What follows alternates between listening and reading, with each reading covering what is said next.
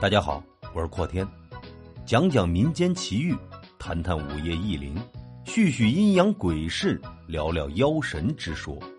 欢迎收听由阔天为您带来的短小鬼故事。死亡宣告。我是一名医生，在一家精神病院工作。很多人都以为这是一项艰苦的工作，其实不然。很多精神病人在平时其实跟小孩没什么区别。那些危险的病患也会有专门的护士看守，一针镇定剂保证他们马上变得比绵羊还要温驯。我的任务就是平时整理一下病历档案，看一下哪个患者最近情绪不稳定，需要适当的来一针，就这么简单。直到那一天。随着他的到来，一切都变了。那天，在警察的看护下，来了一个新的患者。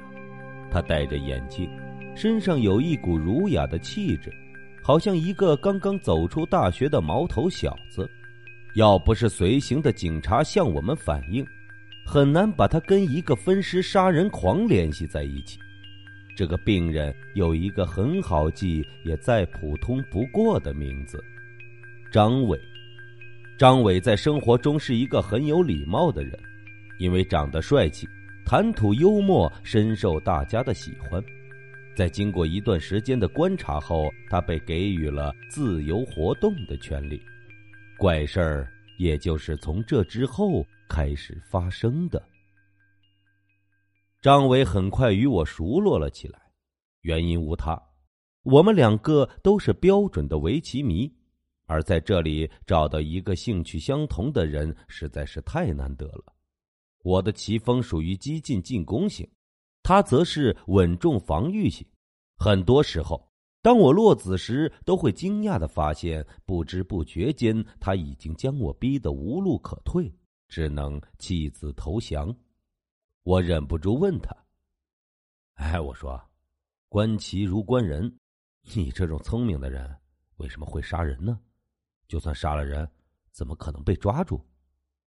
他神秘的笑了笑，哼，告诉你，其实我是被冤枉的。看着我深信不疑的神色，他看起来心情很好，又把脸凑了过来，告诉你个秘密。我可以看出一个人的死亡时间。我内心感到很好笑，心想疯子就是疯子，便逗他道：“哦，真的吗？那你帮我看看，我什么时候会死啊？”他漆黑的瞳孔注视了我好一会儿，脸色的笑意化成了凝重。后天，就在后天，这个医院。跟你的命是不合，听我的，别来了。我哈哈大笑了起来，眼泪都被笑了出来。他却像是受了侮辱般，脸色由红转青，狠狠的扑上来，掐住了我的脖子。旁边的护士见势不好，赶紧拉住了他，一针镇定剂打到了他的手臂上，他的眼神渐渐涣散起来，却依旧恶狠狠的看着我的脸，指着我骂道。王八蛋，你会死的！后天你一定会死的。我有些艰难的喘着气，看着他被拖得越来越远，内心反而有些不安。他说的，该不会是真的吧？第二天，等我来到办公室时，大家都一脸凝重的表情。问了下身边的护士小雅，才知道原来昨天晚上出事了。第三天。一个精神病患者的尸体今早在草丛里被发现，身子四分五裂，头也不见了踪影，内脏更是不知道为何不翼而飞，找遍了整个医院都没有找到。我心中大惊，警察认为是这里的某名精神犯再次犯病了，正搜查着凶器。我也跟着警察巡视了一上午。走到张伟病房时，他依旧斜着眼，没有一丝一毫对我说话的倾向。我只得苦笑了一声，走到他面前说道：“哎，我说，你就别生气了，那天我可没有侮辱你的意思啊。听了我的话，他反而把头别得更高了。我心头无名的直冒火，但还是转身的离开。走到门口时，他冰冷的话语从后面传了过来：“你，明天就要死了。”我顿了一下，没有回头。下午回到办公室，我刚想坐下歇一歇，忽然觉得屁股一痛，一个圆滚滚的东西落到了地上。我定睛一看，吓了一跳，小雅的尖叫声也适时的响了起来。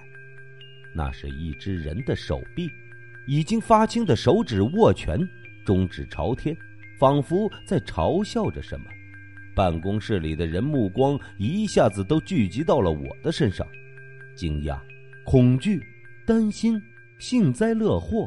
我呆站在那里，巨大的恐惧感向我袭来。耳边又回响起了张伟冰冷而坚定的声音：“你，明天就要死了。”第三天，一如往常的来到医院，不是我不怕死，也不是我不当回事俗话说得好，不可千日防贼。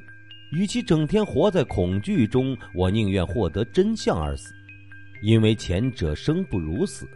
我还从家里带了一把弹簧刀，放在了口袋。事实证明，我确实多虑了。今天整整一天都没发生过什么大事走到家门口，我松了口气，一摸口袋，却傻了眼，钥匙落在办公室了。白天的安全给了我信心，没有多想，掉头回到了精神病院。夜里的精神病院十分的寂静。因为少了一群行尸走肉般的精神患者，而在这里，每到晚上，患者都会被锁在病房里，留下专门看护的护士。走到大楼前面时，一阵奇异的声音吸引我走了过去。到了楼梯口，眼前的一幕让我呆在了原地。月光下，一个人影对着地下的另一个人挥舞着刀子，一下。两下，我不由得倒退了几步。或许是脚步声引起了他的注意，他缓缓的转过头来，是那个平日里好贪便宜的男看护老黄。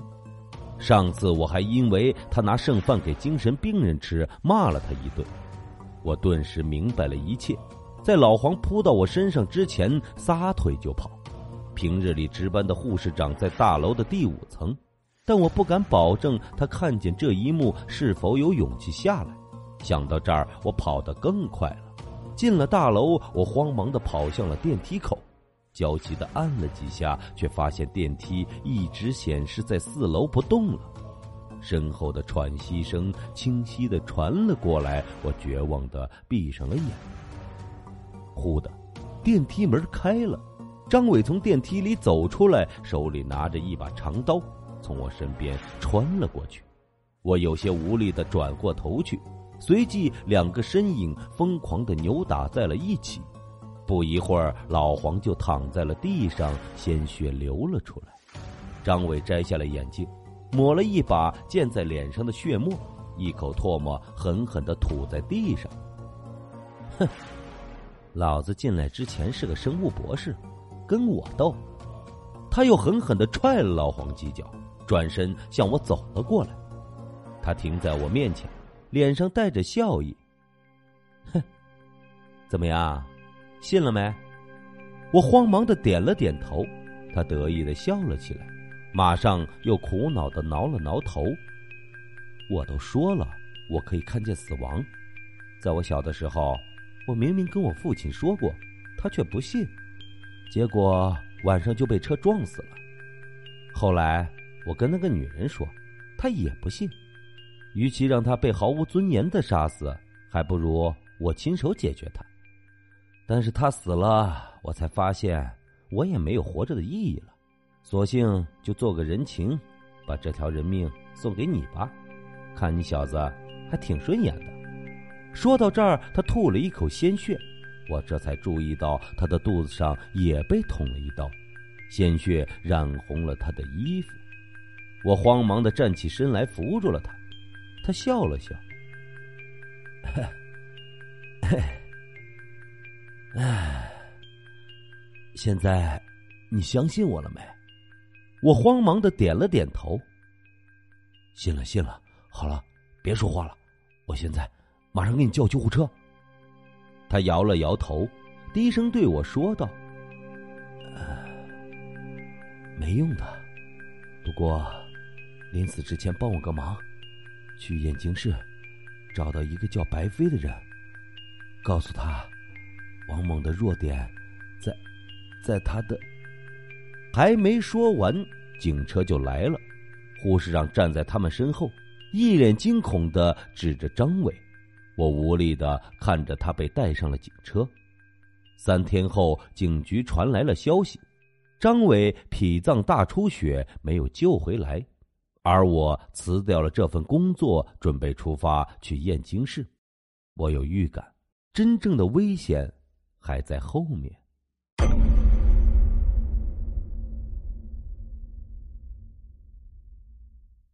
感谢您的收听。平时里喜欢网购的听友，欢迎订阅我们的公众号“天天福利网”，精准查询淘宝、天猫、拼多多等商家高额优惠券，欢迎大家关注来领取。您的支持就是我们的动力。